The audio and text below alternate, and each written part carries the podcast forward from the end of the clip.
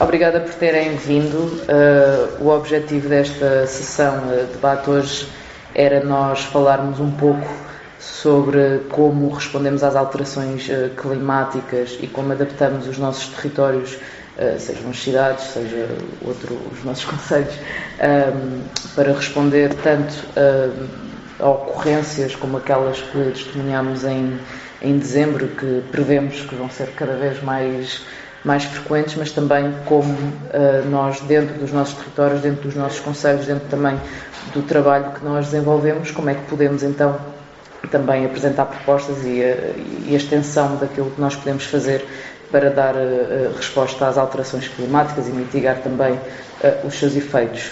Para isso, temos a nossa vereadora na Câmara Municipal de Lisboa, Beatriz Gomes Dias, e temos também a Carla Castelo, vereadora independente da coligação Evoluir Oeiras, da qual o Bloco de Esquerda faz parte. Uh, tanto a Beatriz como a Carla têm uh, sido bastante vocais sobre uh, a urgência de, de começarmos a, a, adotar medidas para dar resposta a estes fenómenos e, portanto, ninguém melhor que elas também para, para fazermos este debate.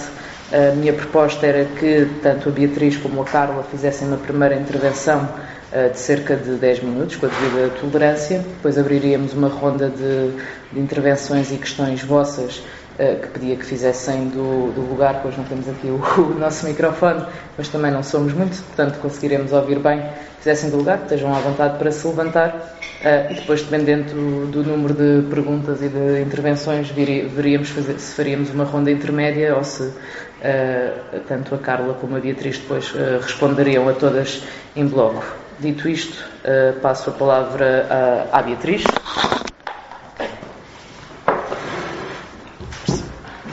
Muito obrigada, Rita. Olá, camaradas. Boa, tarde. Olá a todas as pessoas, camaradas e outras pessoas que estão aqui na sessão hoje.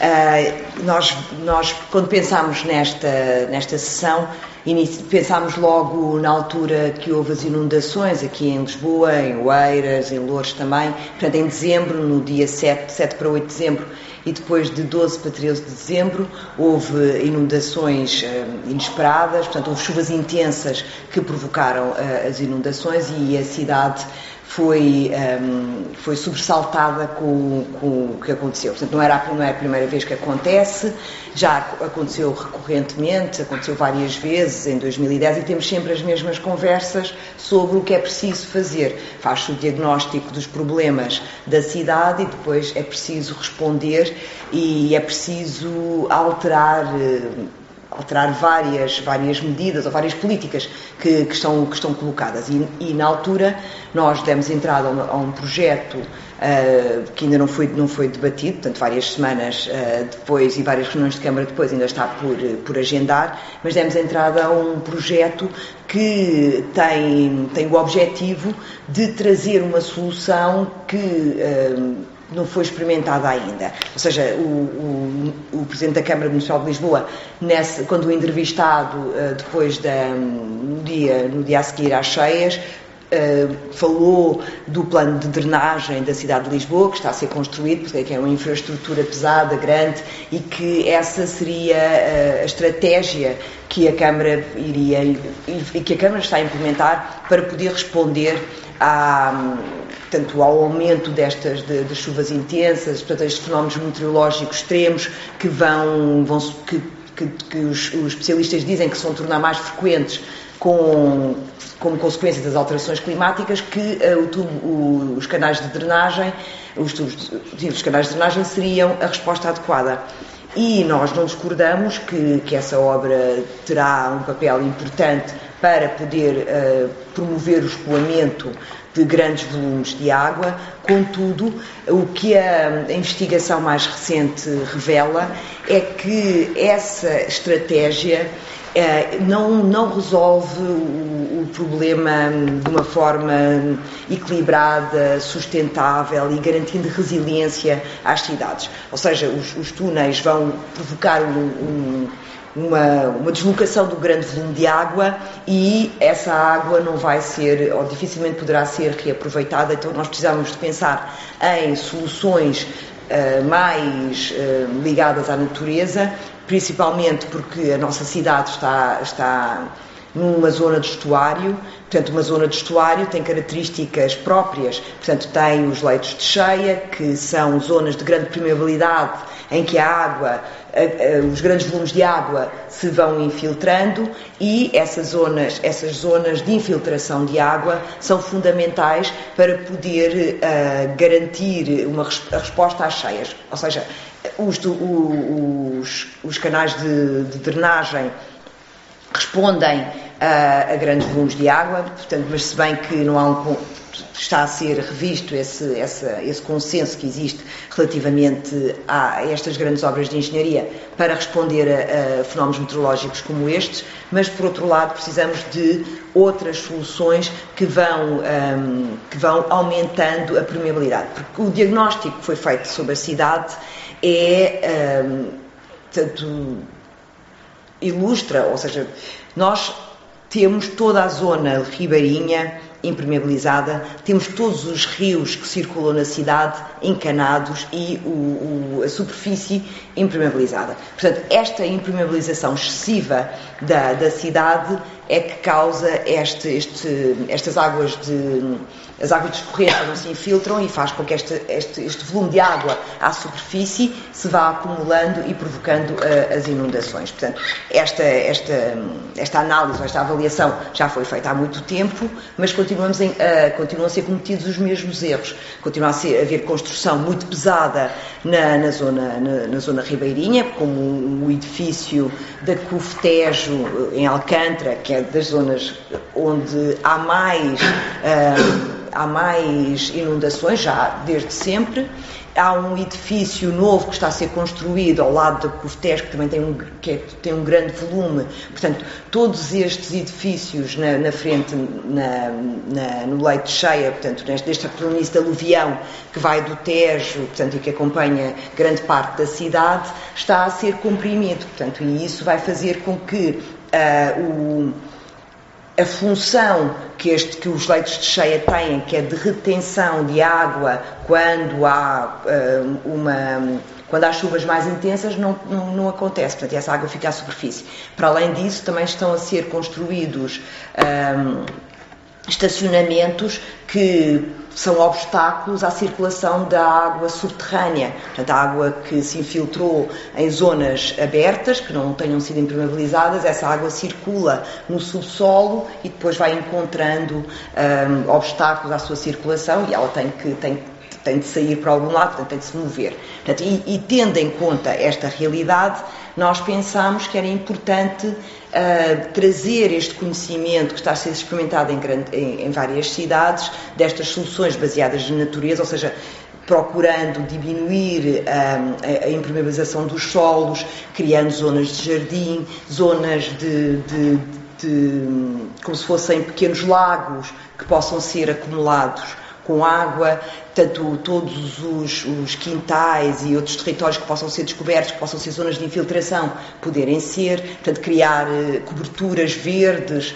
para poder uh, fixar uh, e também promover a infiltração da água, para todo, todos estes estas, estas estratégias de trazer trazer natureza, criar aberturas, trazer plantas que fixam o, os solos, mas que também ajudam a, infiltração da água, era, é para nós a solução da, da cidade. Ou seja, nós podemos ter grandes obras de engenharia que, que, procuram resolver os problemas das grandes infiltrações, mas estas não devem acontecer sozinhas. Elas devem ser acompanhadas por alterações na urbanização da cidade. Estas alterações implicam, uh, por exemplo, destapar algumas zonas que estão, que estão tapadas, que foram impermeabilizadas, criar corredores de, onde se possam, as ribeiras possam ser destapadas, é? desencanadas para poderem circular novamente, uh, criar um espaço uh, que, que, permita que a, água, que a água se infiltre. Portanto, isto, esta, esta um, estas experiências foram feitas também em zonas que, que têm muitos rios e zonas pantanosas, onde a impermeabilização também tinha sido, um, ou seja, tinha sido a principal responsável pelo, pelo, pelo, pela ocorrência de cheias e, e, e inundações. Portanto, é preciso também pensar nos serviços que, que os, os rios e a, e a água fazem na, nas cidades. Portanto, elas permitem a purificação da água, ou seja, a água ao infiltrar-se nas areias e nas argilas vai, vai ficando muitas impurezas e outras substâncias que estão em suspensão vão ficando retidas nessas, nesses detritos e isso vai, vai melhorando a, a qualidade da água. Também é, tem um, um, efeito muito positivo na melhoria da qualidade do ar, portanto, criar, criar estas soluções. E, por outro lado, também vai, portanto, os dados mostram que promove o reforço do sistema imunitário, é, é importante para a regulação da temperatura e é uma resposta às alterações climáticas, portanto, e também uh, contribui para uma diminuição da, da perda da biodiversidade que tem acontecido nas cidades. Portanto, o que nós queremos discutir é como implementar esta solução, ou seja, como trazer esta, esta ideia da, da cidade esponja, não é? Uma cidade que absorve a água que cai e que não repele essa água, não é? Nós estamos e que não não a desperdiça também. Essa água é, é, irá ser absorvida, irá ensopar os solos, mas depois irá reforçar os lençóis freáticos, tudo isso que depois irá uh, ajudar a combater secas futuras, que, que, que, também as alterações climáticas irão fazer aumentar. Portanto, nós temos, tivemos uma seca extrema no, no verão, depois tivemos estas chuvas intensas, agora já estamos outra vez com um período de, de, de, de temperaturas mais altas, virão zonas, virão períodos de seca. Portanto, é, é, é preciso pensar nas cidades e voltar a, a desenhá-las para estarem em harmonia com, com o território onde elas estão. Não é uma cidade que tem um rio, que tem um estuário, que tem aves, que tem uma vegetação, uma, uma, biodiversidade tão específica, ela deve, a sua urbanização deve ter em conta esta biodiversidade também. E isso vai nos criar condições para uma maior resiliência da própria cidade. Portanto, e nós achamos que esta é uma proposta uh, importante para responder à, à emergência climática. É uma proposta que deve ser associada a outras, como redução da emissão dos gases com efeito estufa, tudo isso deve fazer parte de uma, de uma, de uma de solução, de soluções que respondam à emergência climática e nós temos que olhar para o PDM também, que, que, que é um instrumento que vai regular a urbanização que é feita na cidade e temos que olhar para o uso dos solos e para os, uh, os capítulos relativos ao uso dos solos e aos espaços verdes para podermos uh, uh, identificar as alterações que são necessárias e também identificar o que já está previsto no PDM que não está a ser concretizado. Portanto, porque também algumas medidas já estão a ser previstas e que podem ser adaptadas a esta resposta da, da, da criação das cidades de esponja. Portanto, este é, o, é na minha primeira intervenção, queria-vos falar desta nossa proposta e do, do, da reflexão que nós fizemos depois das inundações, em que houve perdas de, de, de bens materiais muito significativos. Na, na, nas primeiras inundações, os viadutos ficaram uh, cheios de água, pessoas perderam os carros.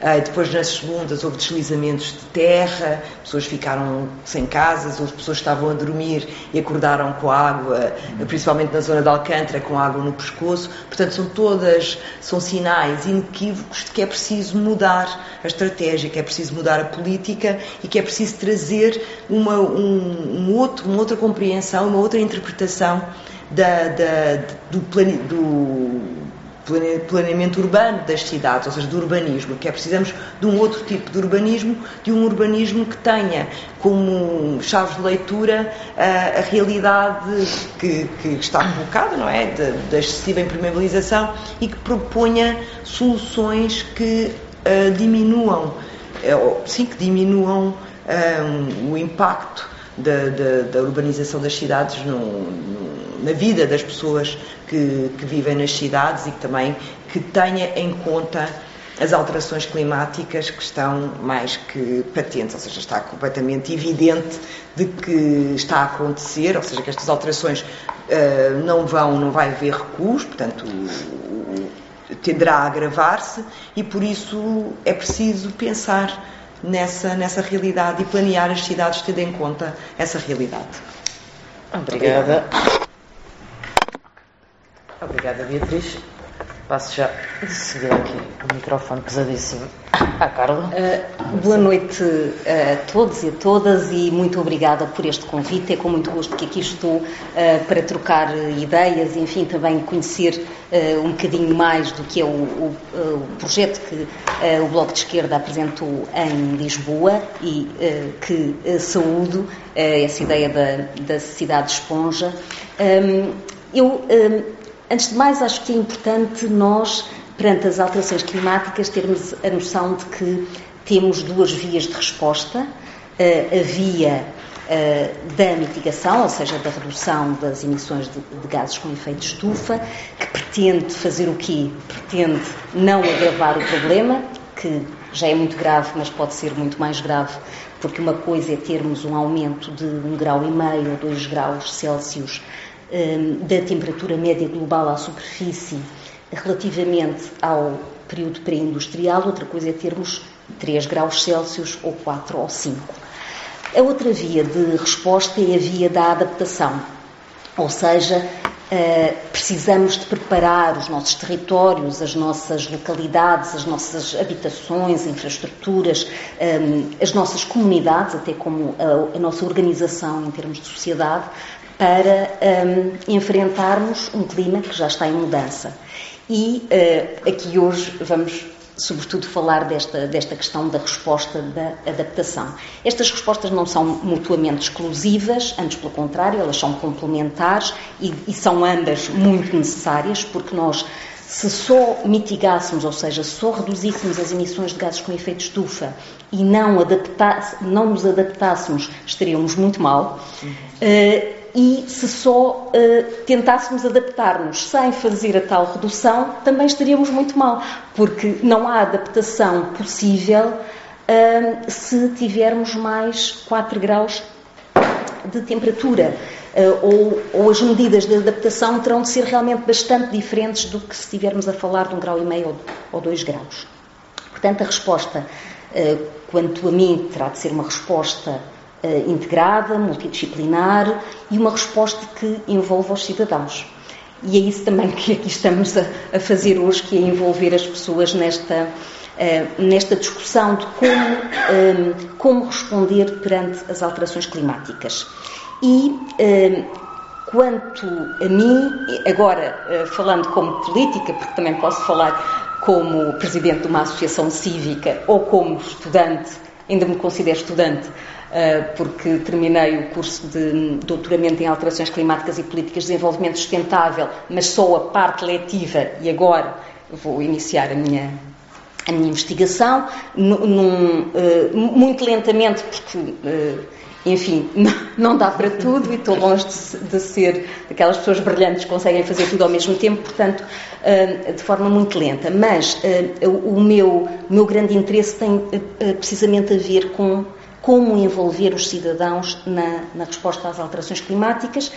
Um, e esse envolvimento tem de passar pela informação, pelo conhecimento científico, pela, um, pela discussão, uh, pela participação pública, que não pode ser uma participação pública só de mera, um, uh, no fundo, mero formalismo hum, para cumprimento de calendário com aquelas discussões públicas que estão previstas na lei, mas também não pode ser uma coisa à lá moeda uh, dos uh, Conselhos Cidadãos de Lisboa, que são, uh, sobretudo, e nós vimos isso,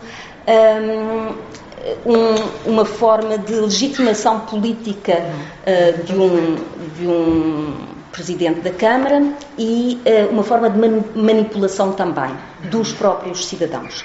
Portanto, temos de encontrar outra forma de, de envolver as pessoas e, um, ao nível local, nós sabemos que os municípios devem ter estratégias e planos municipais de adaptação às alterações climáticas. A maioria dos municípios, uh, ou uma boa parte dos municípios da área metropolitana de Lisboa, tem. Lisboa tem esse plano. Oeiras ainda não tem esse plano. Ou seja, tem um plano que foi feito pela Faculdade de Ciências e foi paga, pago pelo, uh, pelos contribuintes de Oeiras uh, e que foi entregue à, à liderança da Câmara, não é? Mas esse plano nunca foi nem aprovado na Câmara, nem sequer as suas medidas postas uh, em prática. Portanto, a Lei de Bases do Clima exige que até o final deste ano todos os municípios tenham plano de ação, que contemple a parte da mitigação e a parte da adaptação. Portanto, esperemos que o ERAS nessa altura tenha. Uh, relativamente àquilo que deve ser, uh, então, o envolvimento dos cidadãos. Se há um plano, o plano tem de ser divulgado o mais possível pelas pessoas, em sessões públicas de esclarecimento e também estar acessível na internet, em dados abertos. No caso do Oeiras, mais uma vez, o plano está parcialmente acessível. Está parcialmente acessível, eh, ou, ou seja, está uma parte acessível porque realmente nós fizemos imenso barulho e fizemos queixa à CADA e a CADA, a Comissão de Acesso aos Documentos Administrativos, obrigou-os a pôr o documento acessível. Mas, na realidade, a Câmara acabou por pôr só uma parte do documento e a parte, que é o segundo, o tomo 2, das medidas concretas não está online ainda.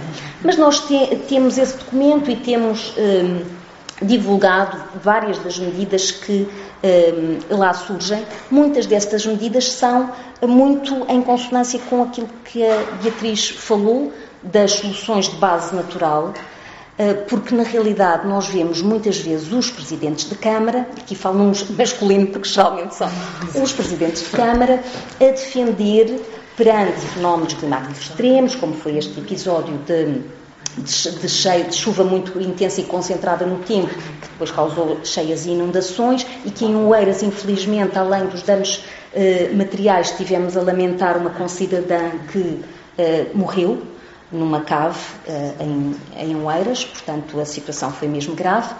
Mas eh, esta, esta situação eh, de podermos pôr em prática medidas que não sejam só essas que eles se lembram sempre e falam sempre, porque envolve engenharia pesada e muito, e muito dinheiro, muitos milhões. tanto o Carlos Moedas como o Isaltino Moraes defendem medidas de engenharia pesada como a solução única. É como se fosse a única coisa que vai eh, solucionar o problema, quando nós sabemos que qualquer problema complexo não tem uma solução única, mas uma, um conjunto de soluções que têm, têm de ser trabalhadas em conjunto. Portanto, nós não, não somos contra, a, por exemplo, no caso de Oeiras, a duplicação do caneiro de Algés, eh, porque a Ribeira de Algés também vai parcialmente encanada e naquela zona da Baixa de Algés está debaixo de terra não somos contra isso. Aliás, nós, uh, enquanto políticos, uh, ouvimos os cientistas e consideramos que as políticas têm de ser baseadas na, na ciência, mas tendo ouvido muitas pessoas esses sim investigadores com créditos firmados e que trabalham há muitos anos nesta, nestas matérias, e fizemos questão de ouvir até para nos prepararmos no âmbito, não eu na Câmara, mas os deputados municipais eh, em Oeiras, eh, a Mónica Albuquerque, o David Ferreira e, a, e o Tomás Cardoso Pereira, fizemos questão de ouvir uma série de especialistas eh, sobre o que é que devia ser feito Seria só a tal duplicação do caneiro? Que outras medidas podíamos adotar? E, na realidade, surgem sempre as medidas de base natural ou as, eh, ou as medidas verdes. E essas medidas são medidas que muitas vezes a, própria população tem, eh, eh, às vezes, dificuldade em entender que são. Eh, que são eficazes, porque realmente as pessoas acham que só uma coisa muito cara e que envolve muita engenharia pesada é que vai resolver. Quando nós eh, sabemos, eh, por aquilo que também a ciência nos diz, é que a engenharia natural, que mimetiza e vê como é que a natureza responde a determinados processos, é uh, fundamental para conseguirmos dar resposta. E então, situações como bacias de retenção, uh, para amortecer o pico de cheio, para uh, que, a, que, a, água não escorra rapidamente para, para o mar e haja até o desperdício, porque nós nas alterações climáticas temos de ter em conta duas coisas. Nós temos escassez de água, porque chove muito menos em Portugal eh, continental, chove muito menos desde os anos 60. Eh, no período em que nós estávamos habituados a que chovesse mais, entre janeiro, fevereiro e março, e ehm, depois, paradoxalmente, temos episódios de chuva muito intensa e concentrada no tempo. Portanto, temos de saber lidar com a escassez, porque temos secas prolongadas e temos ondas de calor, e depois temos de saber lidar com o excesso. E uh, soluções deste género das bacias de retenção permitem lidar com ambos, ambas as coisas, que é, permitem que a água se infiltre lentamente uh, e tenhamos esse recurso uh, essencial uh, quando precisamos, não é? E permitem que, no, nas alturas em que chove muito e intensamente, a água não vá inundar zonas a jusante. Portanto, precisamos de a de ter retida nas tais bacias de retenção. E há outras uh, soluções, há muitas soluções, há, há algumas que já estão uh, uh, em, em, prática aqui em Lisboa, porque se nós formos a ver, é claro que Lisboa precisa de fazer muito mais, mas no anterior mandato uh, fez alguma coisa a este nível, por exemplo, há uma bacia de retenção no Alto da Ajuda, que tem exatamente este, esta função que eu disse há pouco, há o Parque Gonçalo Riberteles, a, a nova Praça de Espanha, que também tem esta função de, de parque esponja, não é? E outra coisa que tem sido feita, ou que era feita, não sei se agora está a ser feita, mas era feita em Lisboa, foi a substituição de alguns relevados pelos prados de, de, de biodiversos, ou seja, não precisam de rega e, além do mais, essas plantinhas, as várias espécies eh, do, do tal prado biodiverso, fixam o azoto e também o dióxido de carbono aumentam também a matéria orgânica no solo e permitem que uh, esse solo funcione precisamente como uma esponja e uh, retenha a água. Portanto, uh, exato. Então, muito bem. Não, não, termina, terminou o raciocínio. Pronto, só para dizer que realmente há um, uma série de soluções, algumas estão, nós, nós temos, vá lá, um, exemplos que podemos ver que realmente funcionam e há que adotá-las em vez de pensarmos que é só uma solução do tal túnel enorme ou da tal duplicação do caneiro, basicamente. Obrigada, Carla. Perguntava agora quem é que se quer inscrever para fazer alguma questão ou também fazer alguma intervenção. João Martins. Mais alguém? João Fernandes. Como é que te chamas, camarada? Miguel Miguel. Pronto. Vitor. Vitor Gomes. Vitor. Mais lá? Paulo Paulo Fazemos tudo em bloco, se calhar? Sim, sim, como quiser. Então, João Martins, força. Olá, muito obrigado pelos vossos de vocês. Uh, muito interessante. Um, eu trabalho no Lima, como vocês sabem, e, e também o outro lado, né? e, é, e, é, interessante estar aqui e passar, tentar passar aquilo que nós fazemos no dia a dia né? para política de ação. E, e, é interessante uh, fazer parte disso. E uma ideia que nós temos alguma dificuldade em passar como cientistas é a ideia de certeza. Que é uma ideia que tentar uh, muito batendo nos últimos relatórios do IPCC, se vocês repararem, mesmo aqueles sumários uh, que, que eles fazem para, para toda a gente poder aceder à informação, Uh, todas as declarações que lá vêm, vêm é, mesmo eles tempo em itálico para reforçar a importância de, de, de, desta, desta, informação como very likely ou unlikely, ou para, para, passar a ideia de que certos fenómenos a gente compreende bem, consegue modelar bem, todos os, os, modelos que nós utilizamos para prever o futuro uh, nos indicam uma resposta consistente, então é, essa, essa previsão é muito certa. Às vezes não conseguimos modelar tão bem certos fenómenos, e, portanto, esse, uh, uh, o que acontece é que temos uma dispersão da informação. Temos modelos que indicam que determinada variável vai num sentido e, e, ou, e outros que, vão, que indicam que essa, que essa variável vai noutro sentido. Uh, e eu queria tentar, tentar perceber do vosso lado como é que nós conseguimos passar essa informação ao público e, e para as nossas propostas. Como é que nós construímos uma proposta que incorpore, propostas que incorporem esta informação, que é mesmo muito importante, porque quando dizemos que uh, a temperatura vai aumentar ou a, a seca na bacia do Mediterrâneo, as secas vão, vão, ficar mais prolongadas e mais intensas, isso é informação que nós uh, conhecemos bem e temos muita certeza. Mas, por exemplo, quando nós dizemos uh, o número de tempestades tropicais no Atlântico vai aumentar, isso já não é tão certo. Não, não, não está tão certo. A única coisa que nós sabemos é que a energia média de cada tempestade vai aumentar. Isso nós sabemos. Mas nós sabemos que o número de tempestades vai aumentar. Isso não sabemos. Portanto, é muito importante ter este, ter este, este tipo de informação e passá-la uh, ao público. Então, queria também um bocadinho, se vocês tivessem um bocadinho essa reflexão, uh, como é que nós podemos incorporar essa, essa informação.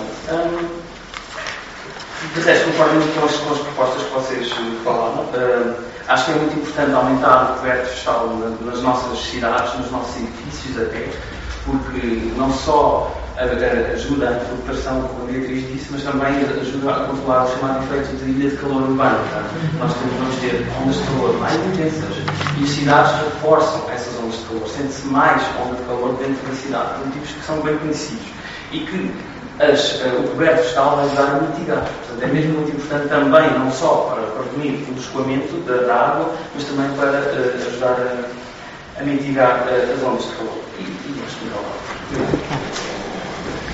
Obrigada, João. Eu volto só a perguntar se mais alguém se quer inscrever, também para ver como é que divide aqui. Muito bem. Uh, João Fernandes, então, força. Também colocar-me aqui, porque nunca ia de costas também. Uh, boa noite a todos e a todas. Obrigado pelas intervenções agora. Uh, esses grandes eventos que nós testemunhamos em, em dezembro, designadamente em Algés, em, em Também em Lourdes, em Odivelas, coincidiram, fiz, aconteceram porque coincidiu, portanto, o, o grande fluxo de, de, de, ribeiras e de rios com o período de maré alta, portanto, ocorreram as chamadas marés vivas. E, efetivamente, todos os conselhos do estuário do Tejo, de um lado e do outro, até a Zambuja, sabem muito bem que o que, é, o que são estes fenómenos das marés vivas e sabemos a ameaça constante, uh, sempre que chove mais, uh, que pode, todos os fenómenos que podem ocorrer nas, nas margens do, do, do Rio Tejo, de um lado e do outro do Rio.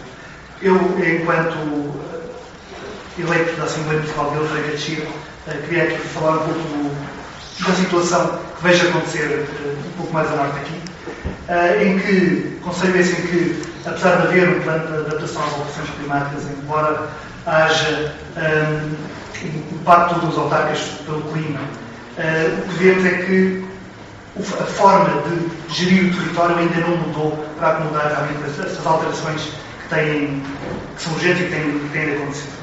Um, por exemplo, na Póvoa de Santiria, uma das ilhas do Tejo, um dos mochões, está neste momento a afundar, arrumou-se um dique já há muitos anos, e como esse mochão está abaixo da linha média das águas do mar, está a afundar, e mesmo à frente, na margem do rio, está a nascer um novo Pacto das Nações, que está a impermeabilizar uma zona que se sabe que está em leite cheio, e mesmo assim o projeto avançou sem nenhuma alteração. Um pouco mais a norte, eh, na Castanheira do Ribatejo, está a aparecer o, maior projeto, anunciou assim, o maior projeto logístico do país, que está precisamente a impermeabilizar uma, uma área que pertencia à, à Reserva Agrícola Nacional, nas Lusírias, em leite cheio, e essa zona está toda a ser impermeabilizada. Em Alverca, na mesma noite em que Alcântara e Algésia mudaram, houve também uma grande inundação porque uma ribeira escorreu com, com grande ímpeto dos montes, uh, arrasou com, com um muro e inundou uma parte de Alverca, causando milhares de euros de prejuízo, estourou com o estaleiro da junta de freguesia, que por azar dos azares estavam naquele sítio, uh, e desalojou famílias. Obrigou, aliás, a Câmara Municipal a acionar medidas de emergência social, como, por exemplo, alojar essas famílias em fogos de habitação municipal, que já são escassos, e aqueles em particular estavam reservados a vítimas de violência doméstica que precisassem de, de fogos para, para, para, sair do seu domicílio. Uh, e tudo isto acontece no mesmo Conselho em que, há vários anos, a Câmara Municipal vem adiando uh, o início dos mecanismos para, para ver o plano diretor municipal, que é de facto um problema. Eu também concordo aqui com, as, com, esta, com, estas, com esta linha de ação uh, de adaptação e de mitigação às alterações climáticas. De facto, é necessário uh, prever medidas como a renaturalização de espaços que estão impermeáveis, eh, de espaços como ribeiras, eh, que também poderão ter um papel mais importante de, de, de absorção da água. E os espaços verdes são, de facto, muito importantes, cumprem funções ecológicas insubstituíveis, mas são também espaços, eu queria salientar isso, são espaços que fazem cidade, porque são espaços de socialização. E construir cidades, construir comunidades também passa por aí. Portanto, espaços verdes resolvem de facto grande parte dos problemas que hoje sentimos e que viremos a sentir com mais intensidade no futuro, nas, nas, sobretudo nas grandes áreas urbanas. E é isso. Obrigado. Obrigada, João. Uh, se calhar Miguel e depois dávamos aqui também, fazíamos aqui uma, uma ronda de respostas intermédias, que apesar de não serem muitas pessoas, mas são aqui questões que, que, Bom, que, que eu... implicam. Obrigada, camarada. Uh, que implicam aqui algum tempo de, de, resposta, portanto o camarada Miguel falava e depois dávamos outra vez aqui, tentar não exceder os 10 minutos cada uma, uh, para depois dar espaço às outras perguntas que ainda restam. Força, camarada. Bom, eu moro em Oeiras quase há 50 anos e as cheias periódicas que têm havido, eu ainda não morava em 67, que foi a maior de todas, as maiores foram agora as do ano passado, muito maiores que as de 83. E eu, um sítio que eu conheço, que é ali a Rua das Estátuas, à saída da estação do comboio, em 83 a água chegou até um metro de altura e nas duas cheias de dezembro chegou 1,80m a 2 metros de altura. Portanto, eu, a Beatriz e a Carla falaram dos dois conselhos e eu ainda percebo que Lisboa procura tomar algumas medidas para mitigar as cheias. Eu em Oeiras não vejo isso. Não vejo isso, vejo o contrário. Quando, em 2015, para aí, foi construído o Centro de Saúde de Algés, que está encerrado, isso é público, houve uma grande discussão na Assembleia Municipal e gente de todos os partidos foi contra aquela construção que está no leito de cheias. Está ali a 12 ou 15 metros do Caneiro da Ribeira, que está debaixo da estrada, da Avenida dos Bombeiros Voluntários e, portanto, rebentou e agora confirmou-se. O Centro de Saúde de Algés funcionou como uma bacia de retenção de águas. E eu, pessoalmente, tenho três pisos eh, abaixo do solo. O mais baixo já está fechado há uma data de tempo. De vez em quando aparecem os vídeos no Facebook de um empregado lá com os baldes a tirar, a tirar a água para cima, e eu pessoalmente estou convencido que aquilo nunca poderá funcionar ali. Aliás, a lei diz que há determinado tipo de edifícios que não podem ser construídos em leitos cheios, como escolas, edifícios ligados à saúde, etc. Pronto. Uh, a Câmara do Eiras tem contribuído é para que se haja mais cheias e mais graves do que as anteriores. Por exemplo, agora numa zona em que estava prevista alargar a Avenida dos Bombeiros, que é uma avenida que afunila, está a construir um parque de estacionamento com material impermeabilizado, inclinado, e a inclinação vai levar as águas para a zona onde está o centro de saúde. Portanto, estão a ver o, o, o que irá agravar. Em Goeiras nunca tinha havido duas cheias com um intervalo de dias. Eram de anos, não era? 67, 83, 97, 2008. Foram as cheias maiores que houve nesses anos todos. E agora foi, numa diferença de 6 ou 7 dias, cheias enormes. E a segunda parece que até chegou mais alto, não foi Carla, que a anterior. Parece que chegou mais alto. Uh, por outro lado, a Câmara está agora, permitiu a construção de edifícios com montes de ilegalidades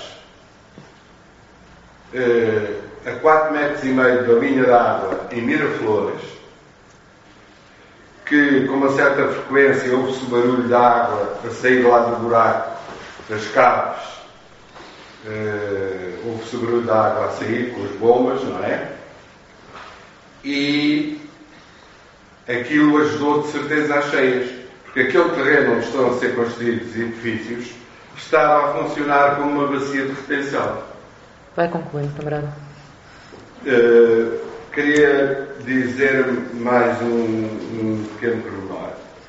A preocupação que nós temos tido ali, pelo menos eu, é uh, esclarecer a população do que aconteceu, porque aconteceu, porque não pode ser, podem ser as explicações para aquilo que o Isaltino deu. A primeira explicação que o Isaltino deu para a primeira cheia de dezembro foi que eram eh, as folhas das árvores que tinham caído um dia antes com o vento e que entupiram tudo. Isto é verdade, disse na televisão e tudo.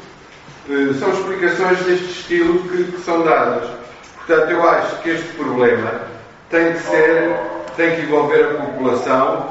Deve-se dizer que está um, há um abaixo assinado em Algés que toda a gente assina. Toda a gente assina. Vai-se ao mercado, em que os vendedores do mercado. Camarada, tens de concluir, tá? Vou concluir. Porque as bancas são do mercado e todos assinam. Só não assinam os funcionários da Câmara que estão lá dentro do mercado. O resto toda a gente assina. Portanto, tem que haver um esclarecimento enorme, porque parece que o pessoal começou a ter a perder a vergonha de contestar a Câmara. Obrigada. Então agora devolvi aqui a palavra às nossas oradoras para responderem este primeiro bloco de questões. Uh, Beatriz, começava por ti, vamos tentar não ultrapassar os 10 minutos cada uma. Força. Muito obrigada, muito obrigada pelas perguntas. Muitas delas completaram algumas das ideias que, que eu não tive tempo de desenvolver, que é, foi bastante importante. Queria começar pela, por esta ideia de que os espaços verdes são espaços de socialização. Isso é sem dúvida importante. As cidades têm de ser muito mais do que cimento, não é? E prédios, precisam de espaço de encontro onde as pessoas possam uh, ter uh, espaços de lazer, espaços de fruição e que também são espaços de, de retenção de água, de, de renaturalização do ambiente urbano e de melhoria da qualidade do ar e da qualidade dos solos e da água. Portanto, tem essa dupla função. Tem, e agradeço muito ter, ter dito, ter isso. Eu, sobre a pergunta que o João fez, eu acho que, eh, que quando nós assistimos a, a, como é que eu ia dizer, o, o, as dificuldades que, que, ocorreram relativamente ao alerta na, na, no, dia 7 de, no dia 7 de dezembro, depois no dia 13, no dia 12 para 13 já, já não se colocou tanto, mas no dia 7 o alerta foi dado já muito próximo do. do já, já, estavam, já estavam inundados túneis quando, quando o alerta foi, foi emitido. Portanto, eu acho que eh, para poder responder à incerteza é preciso ter uh, respostas flexíveis, ou seja, nós precisamos de ter medidas e estratégias flexíveis para as cidades para que elas possam responder à, à incerteza. Ou seja, não se pode dizer com certeza que um fenómeno vai acontecer, mas há respostas que permitem uh, adaptar caso esse fenómeno ocorra e uh, não, tem, não tem relação direta, mas uh, esta semana houve uns tornados nos Estados Unidos com muitas casas a serem destruídas. E, e, e a pergunta que se faz é, portanto, os tornados vão sucedendo, não é? Aquele tipo de destruição vai acontecendo, que respostas flexíveis é que estão, estão a ser encontradas para poder garantir a habitação para fenómenos que não se consegue ter a certeza que vão acontecer. O mesmo para a cidade. Seja, se, há fenómenos que temos a certeza que vão acontecer, nomeadamente o aumento da temperatura tem sido, tem sido bastante uh, contínuo, é? é seguro, não é? Uma, há uma certeza relativamente a isso. A cidade tem, não se, quer dizer, o tipo de, de, de fenómeno meteorológico que aconteceu no dia 7 pode não ser tão frequente mas ele ocorreu e já houve cheias que não, não resultaram da mesma confluência de fenómenos. Portanto, é preciso juntar estas, estas duas informações, saber que as temperaturas vão aumentar e o efeito que isso tem, tanto do, do, do, da subida do nível médio das águas do mar, é? porque a cidade também tem, vai enfrentar isso, temos todos uma cidade ribeira, eh, a subida do nível médio das águas do mar também vai aumentar a, a intensidade das cheias. Portanto, é ter todas estas informações que é baseada na, no conhecimento científico, e encontrar soluções que consigam garantir esta flexibilidade e que garantam segurança, é? que as pessoas possam, que possam ser, que, que haja equipas preparadas para responderem rapidamente, que haja segurança e que também que a própria cidade tenha uh, estruturas ou infraestruturas, neste caso estruturas verdes, que, que lhe permita ir uh, respondendo, como se fosse um organismo também, a própria cidade, e é respondendo à, à, à, portanto, à chuva e ao fenómeno. E, e acho que, eh, pegando no que, no que a Carla disse e depois também o que o Miguel disse, que é a informação. Todas estas, estas um, informações que os cientistas têm, este conhecimento que existe sobre as alterações uh, climáticas, sobre os efeitos nas cidades, os efeitos nas populações e as soluções que já foram uh, experimentadas noutros países devem ser divulgadas. Portanto, nós precisamos de criar uh, formas de poder trazer esta informação às pessoas que vivem nesta, neste, neste, no estuário do Tejo, nesta zona onde as pessoas com os decisores políticos estão a tomar decisões que colocam a vida, a, a vida em risco, não é? Ou seja, os bens materiais. Morreu uma pessoa em Algés. Portanto, houve, houve milhares de danos de casas aqui em Lisboa, em Vila Franca. Portanto, nas notícias, no, o caso de Vila Franca não foi muito noticiado. Portanto, também essa, essa diferença de informação. Portanto, nós precisamos de trazer essa informação para um maior número de pessoas, para que as pessoas possam perceber que um empreendimento que está a ser construído em Castanheira do Ribatejo ou na Pova de Santeiria, Santo Adrião, Pova de Santeiria, vai ter efeitos Uh, em toda, toda esta zona, tem efeitos em Algés. Uh, uma das coisas, uma das, um dos argumentos que o Isaltino mobilizou para justificar as cheias era a impermeabilização que tinha sido feita em Sintra, é? que as águas discorriam. Uh, sim, e na Amadora também, mas eu, eu, o que eu ouvi foi de Sintra.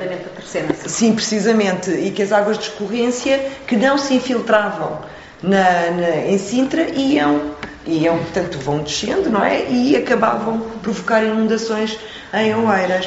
Portanto, é preciso também pensarmos em políticas metropolitanas que, que impeçam estes atropelos urbanísticos que foram sendo feitos nas diferentes cidades e não faz, é, é, é, é surpreendente que no século XXI com toda a informação que temos, se continuam a adotar as mesmas estratégias que foram implementadas no século XX, não é? que se continua a construir. Quando se devia, o que se devia fazer era devolver o rio às pessoas, criar condições para que as praias voltassem a ser praias, não é? que as pessoas pudessem fruir do rio. E o que se está a fazer é, é portanto, criar condomínios de luxo, especulação imobiliária, grandes rendimentos para alguns e afastando a população do, da fruição de, de, de, do, do, espaço, precisamente, do rio, do Tejo, de poder estar junto ao, a este. Portanto, o, o que, é de, que é de todos, não é? Este bem que é de todos, para além de todo o impacto que tem na biodiversidade do estuário. Portanto, não é só para além de, do risco de cheia, mas há toda uma, uma biodiversidade que está em risco uh, com esta impermeabilização, com as construções que estão a ser feitas e com a falta de proteção da, da, da própria natureza. Portanto, eu acho que a informação, criar, eh, e se calhar os cientistas também nos podem ajudar uh, divulgando respostas flexíveis que possam ser implementadas nas cidades, que permita responder rapidamente uh, à incerteza e, e, também a consecução dos planos de ação climática. Lisboa tem um plano de ação climática eh, que deve ser executado até 2000, 2030, reconhece nesse plano de ação climática que foi eh, aprovado no Executivo anterior, um, tanto faz uma análise do risco climático e, e, tem e avança com compromissos para a neutralidade carbónica, mas todas as medidas que visam essa a redução da emissão de gases não têm sido implementadas, porque o Presidente da Câmara uh, não, tem, não tem executado este plano de, de ação climática. E nós apresentámos a nossa proposta no dia, deu entrada, deu entrada assim em dezembro, logo a seguir às cheias, Estamos em abril, ainda não foi agendada. Portanto, o compromisso com a, com a consecução de medidas que respondam à emergência climática, ou seja, que reduzam a emissão e que promovam uma mitigação dos efeitos, eh, na minha opinião, é reduzido, não tem, não tem, sido, não tem sido implementado. Portanto, há uma, uma concentração de esforços no plano, plano, jornal, ai, plano geral de drenagem e pouco mais. Portanto, não tem todo, todas as discussões sobre a redução dos gases com efeito de estufa são sempre instrumentalizados, numa ideia de uns contra outros, é sempre dando prioridade aos automóveis. Portanto, e depois estas, todas estas, esta discussão, que era uma discussão fundamental, que deveria ser promovida pela própria Câmara, descentralizada, feita nas freguesias e, e, portanto, sim, e, bastante divulgada, ela não acontece. E, e, é importante que seja feito, porque é, é preciso fazer uma oposição firme à, à, ao, portanto, ao negócio imobiliário que tem ocupado terrenos que deveriam estar protegidos. Não sei se. Bem, é sobrou tempo. Força, Carlos.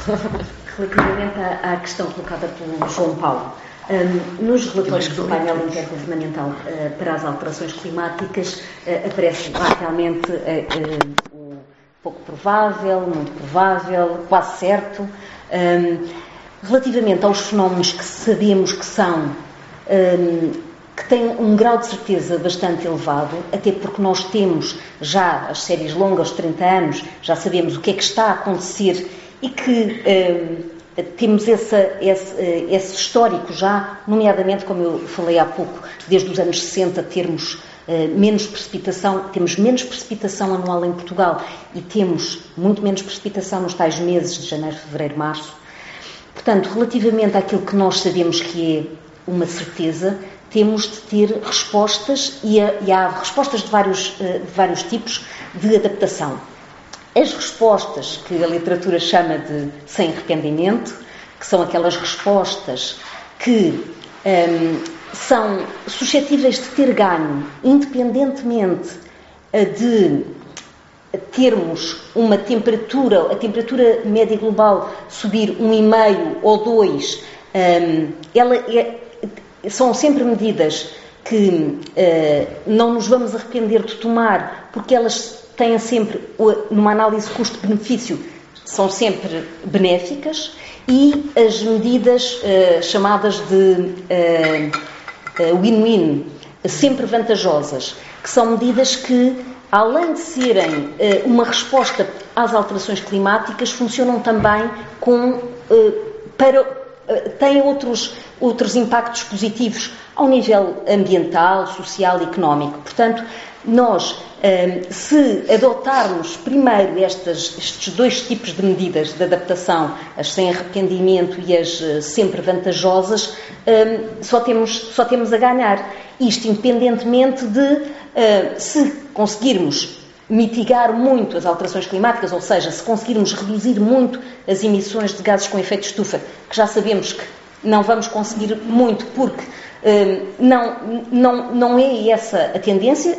A, tendência tem sido sempre aumentar uh, as emissões de gases com efeito estufa, ou dióxido de carbono, metano, etc. Mas se, mesmo se conseguíssemos reduzir muito, tínhamos sempre de adaptar-nos àquilo que já é um clima em mudança. Portanto, uh, começar por estas medidas que são medidas que têm uh, um, impacto positivo eh, e eh, um custo-benefício eh, positivo.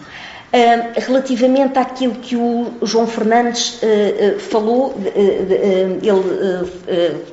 ele falaste aqui sobre muitas coisas. Eu lembrei-me que tu falaste do maior projeto logístico do país em Castanheira do Ribatejo. Era eu jornalista, eh, quer dizer, também eh, não sou desde o final de 2019, mas era eu jornalista já há muitos, muitos, muitos, muitos anos. Este projeto já estava em cima da mesa. Eu fiz reportagem sobre este projeto em zona de reserva agrícola, lá em Castanheira do, do Ribatejo. O que é que uh, me parece que é importante termos todos em, em conta? O, o, território e a gestão do território tem de ter. Um, em conta todas as nossas necessidades e atividades. E há zonas do território onde nós precisamos de logística, há zonas do território onde precisamos de habitação e precisamos muito de habitação. Há outras zonas que não podem ter eh, tanta impermeabilização como estão a ter. E, infelizmente, hum, a lógica, e nós vemos isso, por exemplo, em Oeiras é muito visível, a lógica é, nas zonas hum, de proximidade à vista-mar, são zonas muito valiosas e essas zonas são para vender para os promotores imobiliários construírem habitação para a classe alta e de luxo. Portanto, mesmo quando o município é dono desses terrenos, nas tais uh, zonas com vista mar, uh, o município decide alienar esses terrenos para uh, promotores imobiliários construírem a tal habitação para as classes altas e para o segmento de luxo. Um, a lógica é ir construir para as classes desfavorecidas nas zonas que são reserva agrícola ou reserva ecológica, onde o terreno é muito barato porque não podes construir à partida, não é? O PDM não permite, e a lógica é depois fazer um pedido de desafetação desse, desses solos para passarem a, passar-se a poder construir aí. E a lógica, em termos puramente economicistas, bom, se ganhas 14 milhões a vender um terreno em, eh, junto ao mar eh, depois usas aqueles 14 milhões para construir lá hum, para lá da A5, hum, junto ao bairro dos Navegadores, por exemplo, aí podes construir muito mais, porque vais comprar o terreno ao preço de chuva, literalmente, hum, tipo a 50 eh, euros por metro quadrado, porque não podes construir aí. Compras primeiro e depois uh, desafetas. Uh, esta é a lógica do Isaltino, mas nós temos também de ter em conta que se é reserva ecológica nacional, é porque tem determinadas condicionantes que não é para uh, só, não é só por causa das questões ecológicas, é também por causa de questões uh, que têm a ver connosco, de proteção de pessoas e bens. Porque se construirmos, por exemplo, em cabeceiras de rios, em zonas declivosas, em leitos de cheia, estamos a pôr as pessoas que lá vão viver em risco.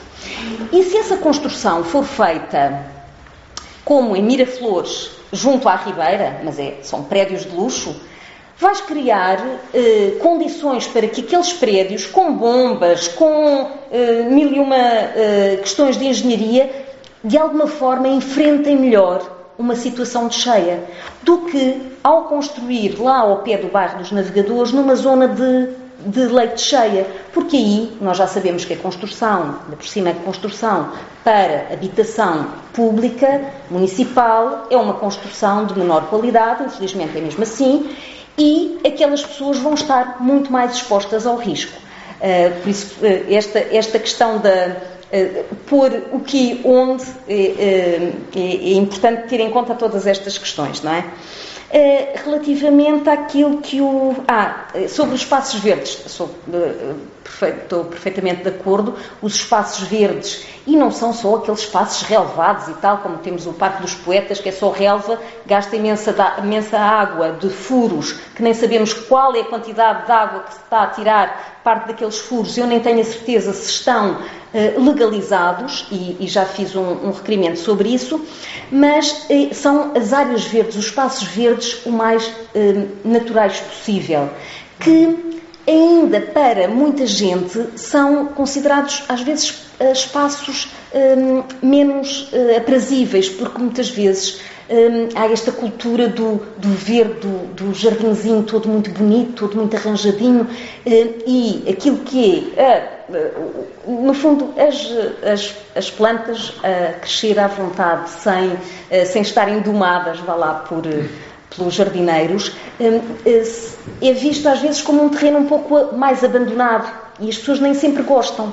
E é importante também aqui a informação de dizer, não, não, estes espaços também são, são bonitos. E quando, e quando hum, há flores na primavera, ficam lindíssimos. É claro que depois também secam no verão e isso às vezes afasta um bocadinho as pessoas e há alguma alguma relutância a ver esses espaços como aprazíveis. Mas os espaços verdes são, eh, quanto a mim, eh, tão importantes nas cidades, sejam eles, ou se calhar ainda mais importantes nas cidades, se forem eles o mais naturais possível. Aquela coisa de estarem sempre a, a, a cortar, a cortar, a cortar as, as, as ervas à, vo, à volta de, de, zonas residenciais, enfim, um, e, já sabemos que é mau para os polinizadores, é mau para a biodiversidade, é, uh, mas há muita essa tendência relativamente àquilo que o Miguel Pinto trouxe aqui.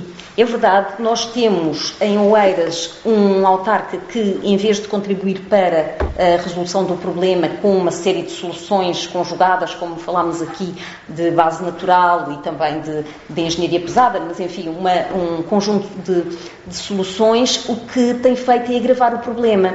Agrava o problema porque eh, insiste em construir em zonas onde não devia, temos a situação desta autêntica muralha de prédios que ele uh, uh, autorizou, ainda que diga que a autorização, o plano realmente vem de há muito tempo, mas uh, os prédios foram autorizados, a sua construção foi autorizada agora e ele podia ter perfeitamente alterado aqueles, aquele plano pormenor. Um, em cima da Ribeira de Algés e temos situações, como a, a referida também pelo Miguel, de um centro de saúde construído em leite cheia, e que eh, agora obriga todos os cidadãos de Algés a deslocarem-se até Lisboa, até ao Restelo, para ter os seus cuidados de saúde, ir ao seu médico de, de clínica geral, o médico de família, eh, porque aquele edifício nunca devia ter sido ali construído. Portanto, temos um, um agravamento do problema em vez de, de, de exato, de, do desagravamento que era tão importante, ou pelo menos de, tentativa de amortecer um bocadinho esta, esta onda uh, de más políticas. Obrigada, Carla. Uh, tenho então agora o Vítor. Força. Obrigado. Boa noite eh, a todas e a todos. Uh, o que eu gostava de suscitar aqui hoje é uma breve reflexão sobre os impactos sociais das alterações climáticas, que é um tema que é muito caro uh, ao Bloco, uh, nomeadamente uh, nas classes sociais de menores rendimentos, nas, nas, comunidades imigrantes,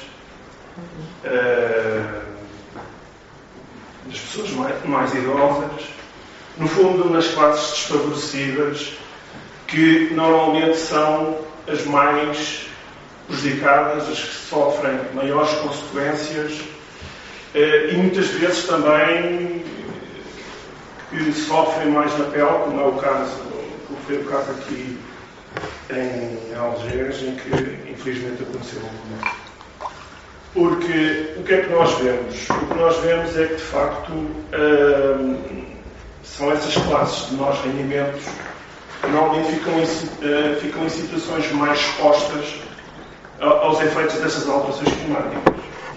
Um, e, e isso, isso, é visível tanto em Alcântara uh, como em Algés, em que uh, comunidades de menores rendimentos que têm menos possibilidade de comprar habitação uh, ou desenvolver os seus negócios em, em áreas mais protegidas, uh, vemos que elas, quando existem estas situações, são as que são mais prejudicadas. Uh, e vou dar um exemplo muito concreto que me tocou muito recentemente. eu não sei se têm noção, mas, por exemplo, em Algés, há muitos prédios com carros. Muitos prédios com carros carros que aqui até há cerca de 20 anos eram utilizadas como arrecadações, eh, em que as pessoas eh, punham lá os seus bens, mas com esta crise habitacional, de repente passaram a ser utilizadas como habitação. E aquilo que nós vemos são uh, comunidades imigrantes, comunidades asiáticas, brasileiras, uh, que vão ocupar essas, essas casas e que em situações de cheia são as primeiras a serem afetadas com, com, estes, com estes fenómenos. É? Aliás, a pessoa, a pessoa que morreu foi precisamente numa casa. Precisamente numa casa. E, portanto, no fundo, o que eu queria também vos levantar é como é que estas soluções das cidades esponja podem ajudar a minorar os efeitos uh, para estas comunidades, para estas classes de menores rendimentos, uh, como é que podemos, no fundo, contribuir para que estas pessoas tenham uma vida melhor, tenham uma vida mais digna, uma vida mais justa, como é, como é a panagem uh, do, do, do bloco. E, e isto é uma questão que para mim tive a oportunidade, ainda muito recentemente, de falar com várias pessoas em Algés que foram fortemente afetadas por estas, por estas cheias e que perderam tudo. Perderam tudo.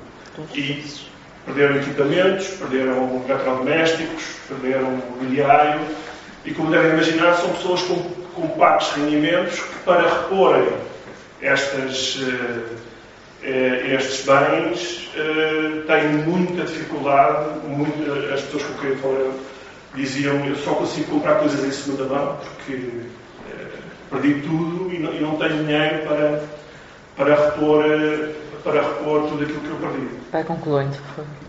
E concluo. Obrigada. Muito obrigada, Vitor. Uh, Paulo e depois uh, a Isabel. Boa noite a todos. Uh, gostaria de falar do plano geral de imagem dos túneis dias de civil, portanto, inicialmente achei aquilo muito, muito boa ideia e acho que é, pode ser uma parte da, da, solução, mas estou a começar a ficar um pouco preocupado com a ideia que aquilo vai criar, que o problema fica resolvido e então podemos continuar a impermeabilizar à vontade.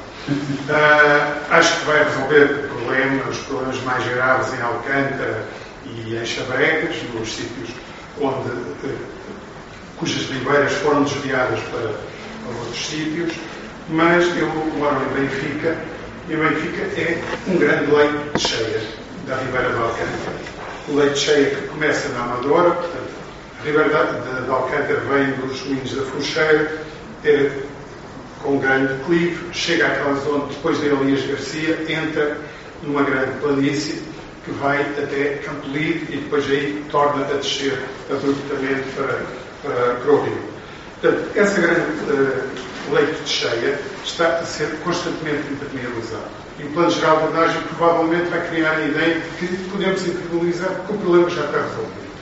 Em Benfica uh, estão previstos agora uma série de, de, urbanizações, uma série de terrenos que funcionavam como esponja, uh, junto ao posto de saúde do, entre a estação de Benfica e a estrada de Benfica havia uma zona enorme que não estava construída, que agora vai ser toda construída, uh, até junto ao Palácio Baldaia. Uh, o jardim uh, do mercado, há planos da Junta de Freguesia para fazer um, destruir o jardim para fazer um parque de estacionamento subterrâneo. Uh, provavelmente terá depois um relevado, árvores já não conseguirá ter, mas um relevado irá ter, só que já, isso aí já não é esponja, porque por baixo está tudo, está tudo impermeabilizado. Uhum. Aquela urbanização para onde o António Costa vai viver, está o traçado das ruas até lá para ver por onde é que passa a Ribeira de Alcântara também tem parques subterrâneos. Portanto, todas as urbanizações que agora se fazem é com, mesmo que tenham relevados à superfície, tudo aquilo está impermeabilizado para criar o máximo de lugares de estacionamento. Portanto, na, voltando para, para a Amadora, aquele grande terreno vago que está uh, junto à estação da Amadora Este, que aí funciona mesmo como esponja, e lá via a Brandor, depois de, das grandes chuvadas via-se uma série de lagos que se formaram ali. Tudo isso também vai ser urbanizado pela Câmara da, Amadora, provavelmente com um ou outro sítio verde, mas que já não será provavelmente esponja. Portanto, estamos a preparar o, as coisas não para, se calhar, Alcântara safar-se-á de, de, dos, de, de, grandes prejuízos, mas em Benfica, onde há cheias, sempre chove muito. Uh, circular muito nas imagens de uns jovens a uh, dentro d'água ali junto ao Fonte Nova. Portanto, a água sobe bastante, a Caixa Geral de Depósitos, os, os cofres foram inundados com, com as cheias, porque a água do caneiro uh, sempre por baixo, entrou pelas retetes da, da, da Caixa Geral de Depósitos, inundou a CAD. Portanto, esse problema vai ser certamente agravado e com, pensando nós que o problema está resolvido porque se fizeram os túneis. O problema é o que é que se vai passar a montante dos túneis, da volta dos túneis, se continuarmos a impermeabilizar. Obrigada, Paulo. E agora, última inscrição, Isabel Pires. É uma questão rápida, porque hum, acaba por ser mais prática e o que é que nós podemos fazer também para chegar um bocadinho àquilo que a Carla estava a dizer e o João também de alguma forma disse, que é como é que uh, nós conseguimos convencer os cidadãos, é, as pessoas, que uh, não bastam grandes planos de imagem, que cujas obras vão durar dois anos ou três anos e, portanto, a partir daí o problema está, está resolvido, mas que sim precisamos ter modelos de cidades completamente alternativos, não é? Um, há quem faça em outros países e até apesar de tudo, com, o recurso à inteligência artificial, começa-se a ver cada vez mais uh, modelos, não é? Ou seja, do, do antes e do depois, de acordo com determinados critérios que nós podemos utilizar, seja mais espaços verdes para criar ilhas, uh, ilhas uh, que, que, que, permitam as pessoas refrescar-se numa determinada zona da cidade, retirar carros daquela rua e colocar apenas superporteiros o que é que nós vizinamos para aquele espaço. Portanto, um, que tipo de ferramentas deste género é que nós devemos e podemos utilizar para uh, chegar àquilo que vocês falavam também, que é uma dificuldade, que é convencer as pessoas que de facto um, não precisamos apenas de um grande túnel debaixo da cidade, precisamos de muito mais que isso, não é? Precisamos de cada vez mais zonas onde não passam carros, precisamos cada vez mais transportes públicos que sejam verdes também, uh, etc, etc. Portanto, a pergunta era mais prática e mais simples nesse sentido. Obrigada, Isabel. E agora devolvi a palavra às oradoras para responder estas questões e também para fazermos aqui um encerramento desta sessão, que penso que foi bastante construtiva e bastante produtiva também para o nosso trabalho. Agora, se calhar, invertíamos a ordem, tentaríamos ir aos 10 minutos também, a, agora já com mais tolerância, tendo em conta que é para, para encerrarmos. Carla, força. Muito bem, obrigada. Um, a questão do Vítor, para mim é muito importante porque uh, muitas vezes, quando se fala de alterações climáticas, e um, eu ouço imensas vezes, uh, por exemplo, o Exaltino dizer: Ah, lá vêm eles a falar de alterações climáticas, querem proteger os gafanhotos, diz ele. Ele fala muito dos gafanhotos e das libelinhas. Gafanhotos uh, e libelinhas. Exato. Ora, para mim, as alterações climáticas é evidente também são um problema ambiental, mas são sobretudo um problema de justiça social. Um problema de justiça social ou de injustiça histórica, porque nós vemos que historicamente quem mais contribuiu para o problema, ou quem menos contribuiu para o problema, é quem mais tem sofrido. Nós vemos, por exemplo, países como Moçambique que sistematicamente têm sofrido, aquele povo tem sofrido imensas uh, situações, episódios extremos de pluviosidades, cheias, situações uh, gravíssimas. Um, por isso, historicamente, temos países que uh, praticamente nada contribuíram e que são os que são mais afetados, populações que são muito afetadas e, mesmo dentro de cada país e mesmo dentro dos países que até contribuíram, vemos que realmente são as pessoas um, mais pobres que uh, sistematicamente são aquelas que mais sofrem com o problema. Portanto, uh, para mim, a questão das alterações climáticas é uma questão uh, que devemos olhar não como apenas um problema ambiental, seria grave porque nós vivemos no ambiente, fazemos parte do ambiente, portanto, um problema ambiental afeta-nos, mas é um problema que tem realmente esta dimensão social de grande desigualdade e de criar, uh, agravar essa, uh, essas desigualdades que já são muito grandes.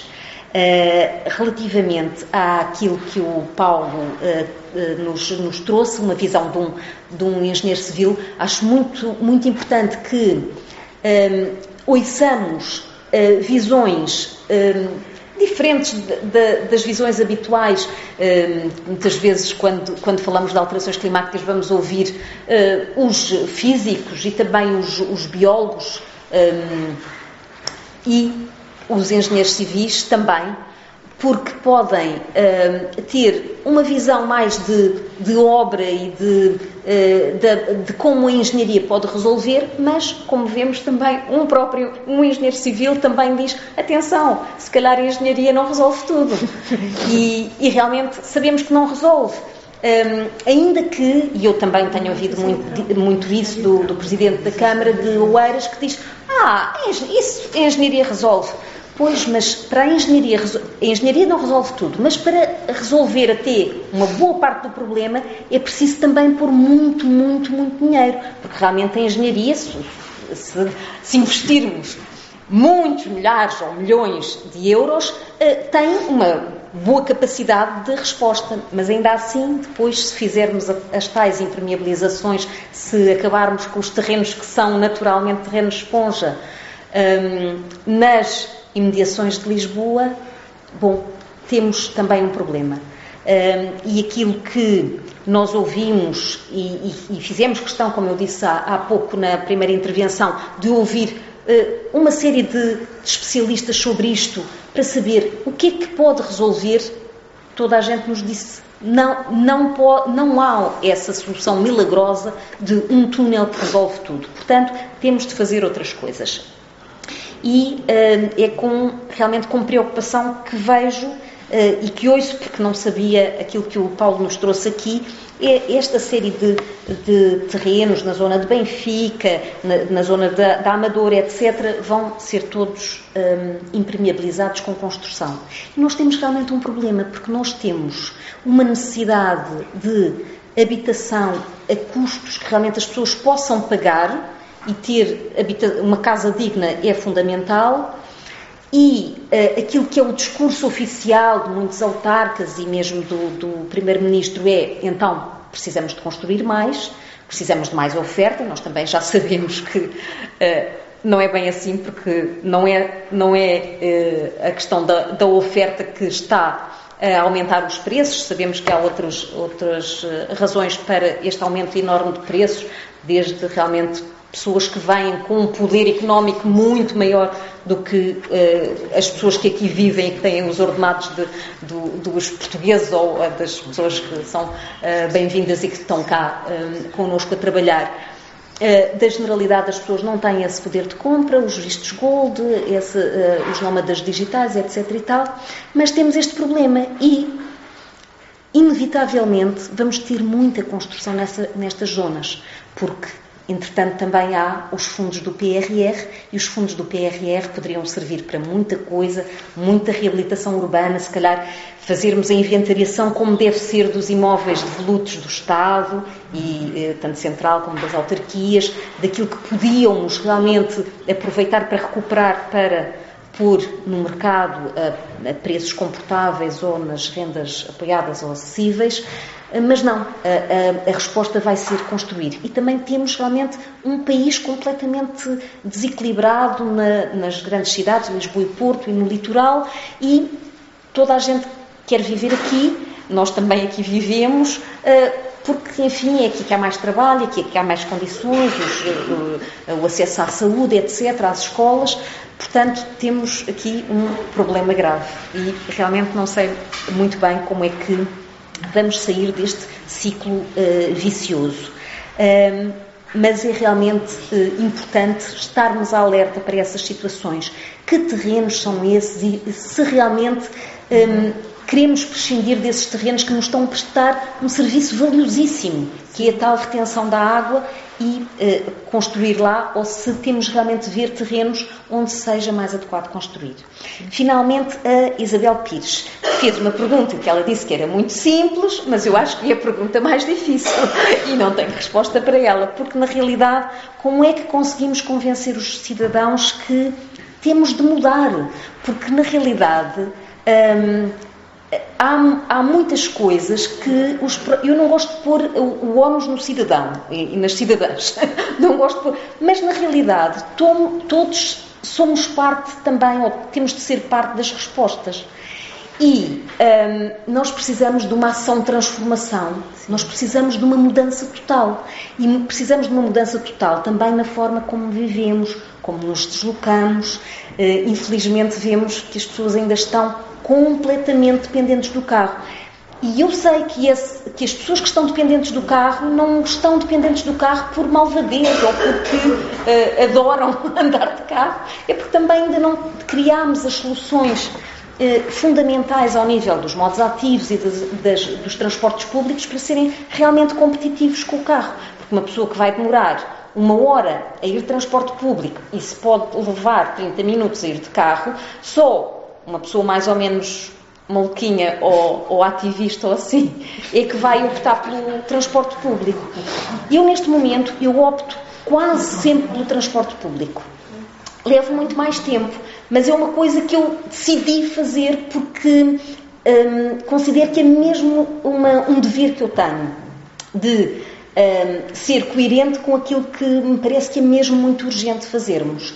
Mas uh, obrigar a generalidade das pessoas que têm ordenados baixos, pouco tempo, uh, miúdos para ir buscar às creches, etc., a estar no, no, transporte público, quando têm, porque muitos deles têm de estar mesmo no transporte público, não têm alternativa. E esses, temos de trabalhar para esses, para que uh, as suas viagens sejam o mais confortáveis e rápidas possível.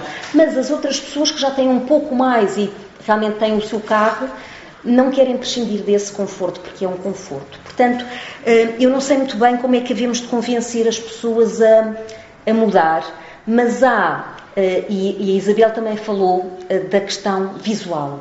Há questões de algumas ferramentas, mostrar como é que pode ser, por exemplo, um bairro, e temos visto vários vídeos nesse sentido, um bairro onde, por simplesmente, os carros se evaporam um, os passeios alargam, há, nascem árvores e flores e, e, e, bancos para as pessoas estarem, há essa, essa forma convivial de estar e de nos apropriarmos dos, dos espaços. Eu acho que essa questão de mostrarmos o que pode ser a tal cidade mais utópica, mais, aliás, mais humana, se calhar não, não vou dizer utópica, eu acho que é uma forma interessante de chegar a, se calhar não chegamos a toda a gente com por essa via, não é? Mas talvez seja uma forma de mostrar como pode ser. Ou então eh, fazer mesmo na prática. Conseguir que um bairro em Lisboa ou uma zona em Lisboa seja dessa, dessa forma. E na realidade, se nós formos a ver, já há alguns projetos aqui e ali que estão a trabalhar nesse sentido. E de, e, e, e de base, de, de, base para o topo, ou seja, são as pessoas que, que estão a trabalhar assim e há que acarinhar e divulgar o mais possível esses bons exemplos. Acho que é isso. Muito bem. Obrigada, Carla. E agora, a, a Beatriz para a Muito, muito obrigada. Eu queria começar por, pela questão do, do, do plano, plano geral de drenagem e como essa é apresentada uh, como a solução que vai resolver todos problemas. Isso tem a ver com a narrativa que o Presidente da Câmara tem, tem colocado. Ele não está, não está interessado em explorar várias soluções, entre, e sendo essa uma das soluções. E muitas vezes ele, ele mobiliza a sua presença profissional, porque o, o, o Presidente da Câmara Municipal de Lisboa ele é engenheiro hidráulico e diz que, sendo engenheiro hidráulico, sabe muito bem que aquela solução é que vai ser a grande solução. Portanto, eh, eh, faz crer que todos os problemas que a cidade enfrenta serão resolvidos pelo, pelo Plano Geral de Drenagem. Portanto, e nós temos que contrariar essa, essa, essa narrativa, temos mesmo que a contrariar. Temos que mostrar que sim, resolve problemas como o de Alcântara, mas não resolve problemas que vão surgir em Benfica, como surgem também em Sete Rios, é? que também é uma zona de, de, de leitos de cheia, que tem várias inundações, muitas caves tendem a inundar, e, aí nós podemos pegar o exemplo, e acho que faço a ponto com a resposta à Isabel, à pergunta que a Isabel fez, que é o que aconteceu na José Malhoa. Eu cresci hum, grande parte da, da, da, minha juventude, cresci ali na zona da, do perto do IPO, na Praça de Espanha, e a, e a, e a José Malhoa tinha, tinham caminhos e não estava muito impermeabilizado, mas tinha algumas casas que, entretanto, foram demolidas, prédios que foram demolidos, porque a Câmara teve, como no Executivo anterior, teve uma intervenção de renaturalização daquele espaço. E nasceu ali um jardim maravilhoso que eu adorava que tivesse existido quando eu era, quando eu era mais jovem e que não havia muitos espaços verdes. A Praça de Espanha também teve um, teve um processo de, de intervenção. Havia uma ribeira, há uma ribeira que passa lá que foi também um, foi alvo dessa intervenção. Portanto, é possível renaturalizar espaços que estiveram abandonados muito tempo, que tinham processos de impermeabilização e reverter esses processos de impermeabilização. Nós podemos pegar nesses exemplos, no exemplo da Praça de Espanha e noutros exemplos, e mostrar como é que era antes e como é que ficou. Porque o antes existe, e temos fotografias do antes e temos fotografias de agora. E, e esse espaço, que tornou-se um espaço de lazer, muito mais frequentado e também muito mais, muito mais adaptado às alterações climáticas do que era antes. Portanto, essa realidade pode ser mostrada. E depois temos um problema, uma dificuldade, que é os carros que existem na cidade, o grande número de carros que existe por família e a exigência dos lugares de estacionamento. Portanto, em reuniões de Câmara descentralizadas, muitas pessoas, o grande problema que apontam é a falta de estacionamento. Eh, a última foi em Benfica, por isso lembro-me muito bem, a falta de estacionamento.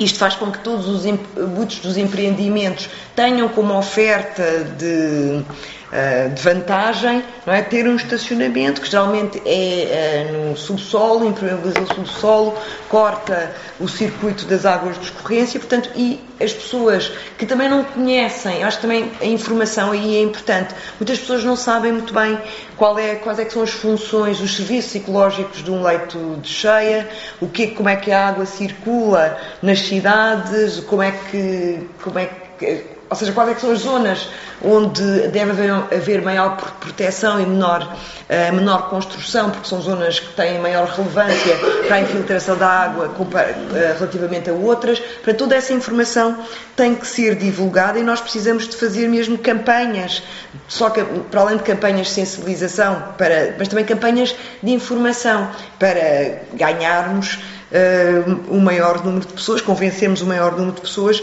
a, a poderem uh, apoiar as nossas propostas e também reivindicarem mais espaços verdes, menos estacionamento, menos estacionamento subterrâneo, mais, uh, menos impermeabilização, menos impermeabilização ou menos espaços verdes de fachada, não é? Que, são, que é o topo que está verde, mas depois há, há muita impermeabilização no subsolo, portanto, que é, que é principalmente o, espaço que a água precisa para poder eh, circular. Portanto, isso tem que ser tem que ser, eh, tem que ser eh, desmontado, temos, temos que desmontar estes argumentos de que só as obras de engenharia, de que encanar tudo é que é a solução e construir por cima é que é a solução. Não, há outras soluções, porque a cidade não pode continuar a crescer assim. E também acho que é preciso desmontar a ideia de que o problema de habitação que enfrentamos só será solucionado se houver mais construção. Portanto, há, há, toda uma reabilitação que é necessário fazer, é preciso uh, também uh, controlar a procura, é? com medidas, uh, com eliminação dos benefícios fiscais, dos residentes não habituais, dos vistos gols, todas essas medidas também vão concorrer para, para aumentar a oferta de habitação e, e também tem que haver um investimento em habitação pública para, para haver uma oferta de habitação e não é só a construção que resolve o problema o problema da, da, da, habitação. E a questão da justiça social é, é, quer dizer, é central. Nós, nós sabemos que as pessoas mais vulneráveis vivem em zonas com maior, maior risco geológico, ou seja, zonas com maior risco de cheia, zonas com maior risco de, de deslizamento, tanto de zonas de vertente, muitas vezes zonas de vertente não muito consolidadas, também com em casas eh, que sofreram casas estão mais, mais degradadas e por isso mais vulneráveis, porque são as casas, são as zonas mais baratas que foram abandonadas e muitas vezes são essas que são ocupadas, ou então as zonas de autoconstrução são nesses territórios que estão, nos terrenos que estão livres e, portanto, é nesses terrenos que as pessoas vão construir. Portanto, e, isso torna, aumenta, o, expõe as pessoas ao risco de, de, inundações, de deslizamento de terrenos, portanto, expõe-nos a vários riscos. E nós precisamos de fazer este cruzamento que a Carla fez entre o que é a, emergência, a resposta à emergência climática, mas também à justiça social. Uh, os, o, muitos dos bairros, o bairro dos navegadores, a escola foi construída num vale, num leito cheia, uh, o, o, bairro está, é, são zonas mal servidas de transportes, muito longe, em que uh, as casas têm problemas de, de mas não é só nos bairros dos navegadores, também falando de Lisboa, na, na, na uh, habitação municipal, tem, está muito degradada, precisa de, de, intervenção e muitas dessa habitação municipal tem zonas de, de grande risco geológico. Portanto, é preciso uh, ter isso em conta e se for necessário, retirar essas populações dessas zonas de maior vulnerabilidade e colocá-las em zonas mais seguras e aproveitar para renaturalizar essas zonas. Mas depois aí temos os problemas da especulação, é? dos investimentos imobiliários, do preço do, do, do metro quadrado, do terreno, das zonas mais valorizadas, menos valorizadas, mas temos que ter, temos que ter isso em conta nas nossas, nas nossas propostas. E uma das coisas que nós não temos, hum, nós centramos neste projeto na resposta ambiental. Ou seja, como é que nós podemos ter respostas que renaturalizem o espaço urbano e que sejam complementares ao, ao, plano de drenagem que está a ser implementado. Mas eh, nós temos apresentado também eh, propostas eh, na área da habitação que visam justamente reduzir, por um lado, o, a vulnerabilidade de, das pessoas e corrigir a, a forma como o, o, os bairros municipais têm sido construídos, a sua manutenção e a, a própria ausência de, de cidade desses bairros. Portanto, é preciso trazer estas respostas de renaturalização quando se está a fazer a requalificação dos bairros municipais, de modo a poder reduzir um, a, portanto, a temperatura para. Eu, eu tinha aqui apontado um tema que era que eu queria usar, que era, portanto, mitigar o, o, o, o aumento da temperatura, agora já não consigo encontrar. Ah, sim, mitigar as ondas de calor, portanto, criar, criar trazer esta, uh, o coberto vegetal nos telhados, no espaço público, para mitigar as ondas de calor e requalificar os bairros urbanos. Ou seja, quando nós pensamos nestas cidades esponja, não estamos só a colocar em alguns territórios, é preciso criar um plano. Nós, na nossa proposta, uh, damos seis meses aos serviços para desenharem este plano, para poder ter uma intervenção em várias zonas mas é preciso também olhar para eh, a habitação degradada e que está a ser ocupada, que está a ser ocupada por uma carência grande de habitação. E isso é preciso ter respostas, respostas públicas, ou seja, a renda acessível que nós defendemos tanto e aumentar a oferta municipal de habitação. Acho que estas duas, as duas coisas devem concorrer e combater toda esta propaganda e os, e os panfletos do Carlos Moedas, que diz que o Plano Geral de Drenagem, que nunca nenhum outro Presidente da Câmara fez, que foi aprovado desde 2015, é? ele, ele, beneficiou bastante do que já estava a ser colocado, mas é, é, é, foi ele que o implementou, ele que fez, que nunca ninguém tinha feito nada tão grande e que isso vai resolver todos os problemas. Temos que combater, faz, continuando a fazer como temos estado a fazer na Câmara, mas eu acho que precisamos de ir de, de levar esta discussão para o espaço público, fazê-lo em jardins, conversar com as pessoas, fazer uma campanha e pegando, se calhar na Praça de Espanha, que, que era quase intransitável, não era uma grande rotunda, mostrar o que era e como ficou, e se podem entusiasmar, as pessoas não, ainda não está completo, mas já é bastante usado.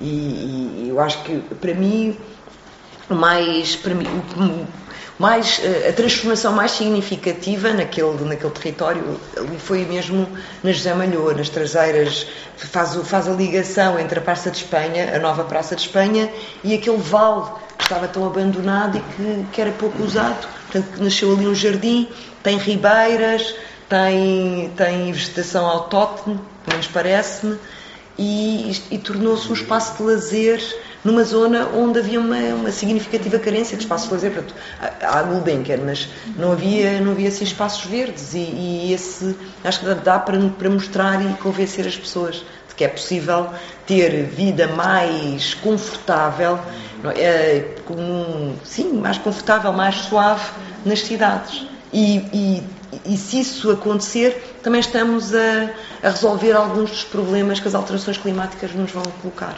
E que já estão a colocar. Sim. Bem, então agradecer aqui às nossas oradoras, à Carla e à Beatriz, pela vossa disponibilidade, pela vossa participação. Agradecer também a todas e a todos vós por terem vindo. Até à próxima. Obrigada.